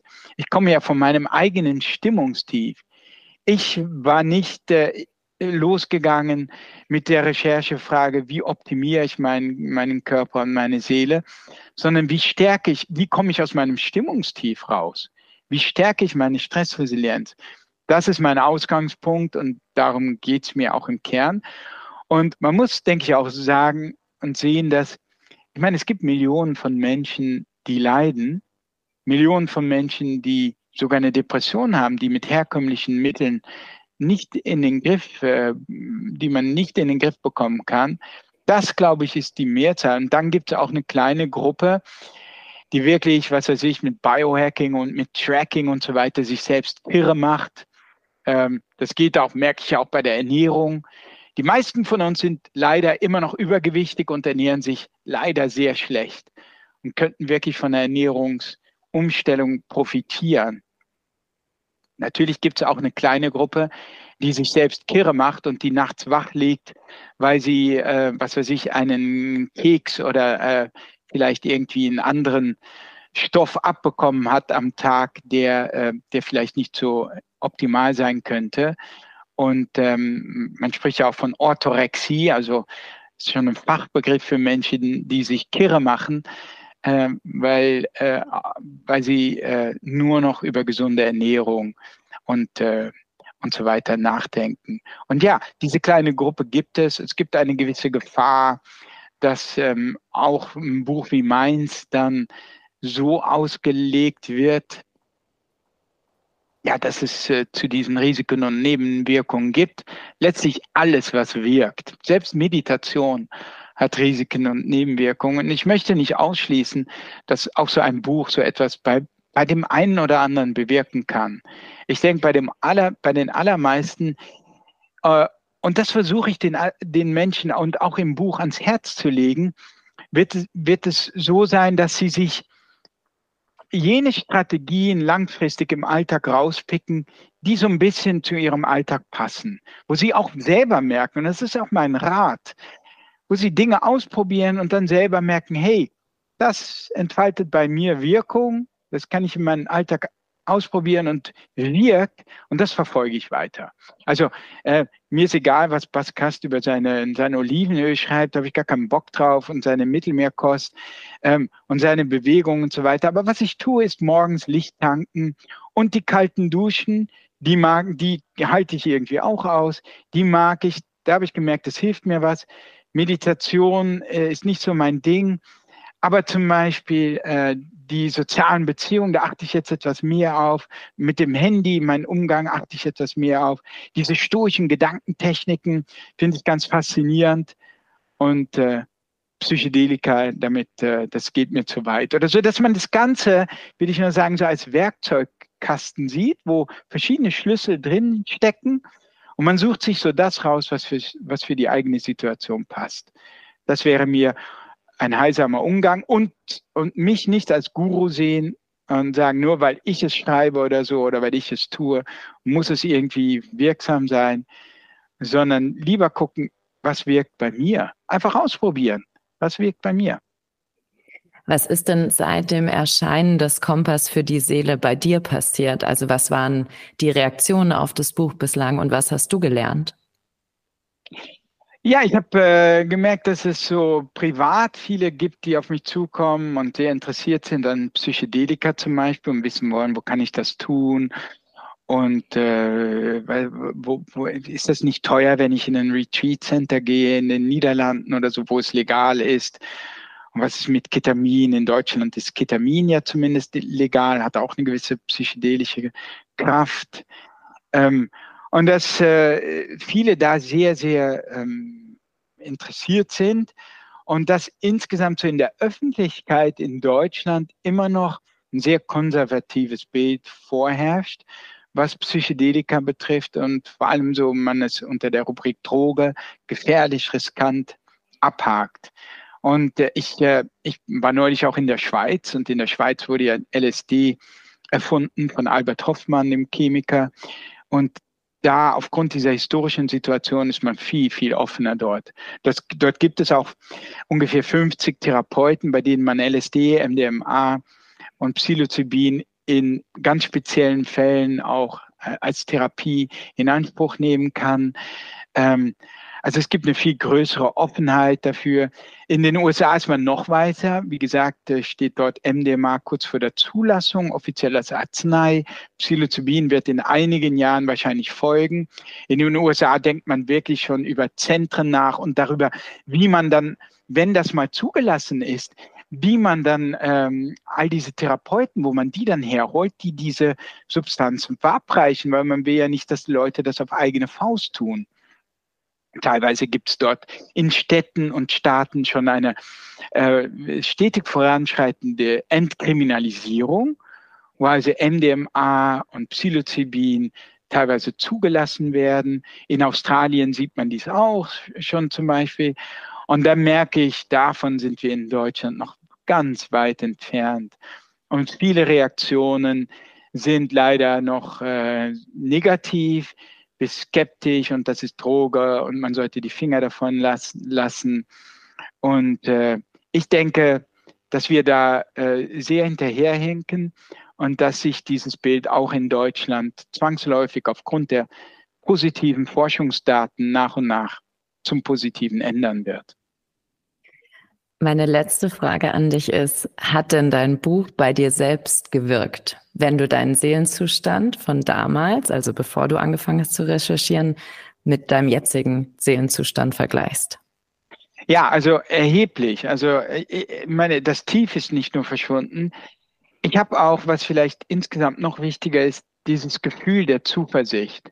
Also ähm, wenn jetzt ein Tief droht am Horizont, dann früher wusste ich nicht, was ich dann tun sollte. Und es war ein bisschen so Zähne zusammenbeißen, Zähne knirschen, komme ich da durch. Früher so als Student, dass ich mal so Tiefs auch hatte. Zähne knirschen, vielleicht ein bisschen mehr joggen und ich komme da durch. Und jetzt habe ich wirklich dieses Gefühl, einfach schon so prophylaktisch kann ich unheimlich viel tun. Also heute war ich joggen, habe Licht getankt. Wir haben über Licht jetzt gar nicht gesprochen, aber morgens einfach so rausgehen ins helle Licht, Licht tanken. Es gibt Studien, die zeigen, dass morgens eine halbe Stunde Licht, in diesem Fall mit, als wirkliche Lichttherapie mit einer Tageslichtlampe mit 10.000 Lux, die gar nicht so viel kostet, die habe ich mir auch zugelegt nebenbei, mache ich im Winter auch gerne. Aber im Sommer braucht man das ja eigentlich nicht. Da kann man schön rausgehen, ist noch besser. Und einfach Licht tanken. Man sieht in Studien, dass das teils bei klinischen Depressionen teils besser wirkt als ein Standardmedikament. Viele Leute wissen das gar nicht und äh, nehmen es nicht ernst und vernachlässigen das deshalb auch und äh, hocken den ganzen Tag ähm, in dunklen Büros, wie wir jetzt auch. Äh, und sind dabei natürlich auf der einen Seite sehr produktiv, auf der anderen Seite schlägt es aufs Gemüt. Und also ich bin heute, ich wollte nur sagen, bin heute Morgen eben äh, Licht tanken gegangen, bin gejoggt und habe danach zwei kalte Bäder genommen, zweimal zweieinhalb Minuten. Und äh, ja, ich tue das einfach mit einer gewissen Freude und prophylaktisch schon, damit ich jetzt gar nicht in so ein Stimmungstief komme. Und dieses, diese Zuversicht, sollte es doch mal, sollte mal doch so am Horizont dann so dunkle Wolken auftauchen, dieses zuversichtliche Gefühl, dass es Strategien gibt, die man wirklich tun kann, die man wirklich umsetzen kann. Morgen, wenn der Wecker klingt, klingelt, dann kannst du wirklich anfangen, konkret etwas zu tun. Und das wirkt auch wirklich. Äh, dieses Gefühl finde ich, ja, herrlich. Vielen Dank, Bas, für deine Offenheit und das sehr interessante Gespräch. Ja, nee, äh, ich danke dir für deine äh, für dein Interesse und dein, deine Offenheit. Und ähm, ja, freut mich. Hat mich sehr gefreut.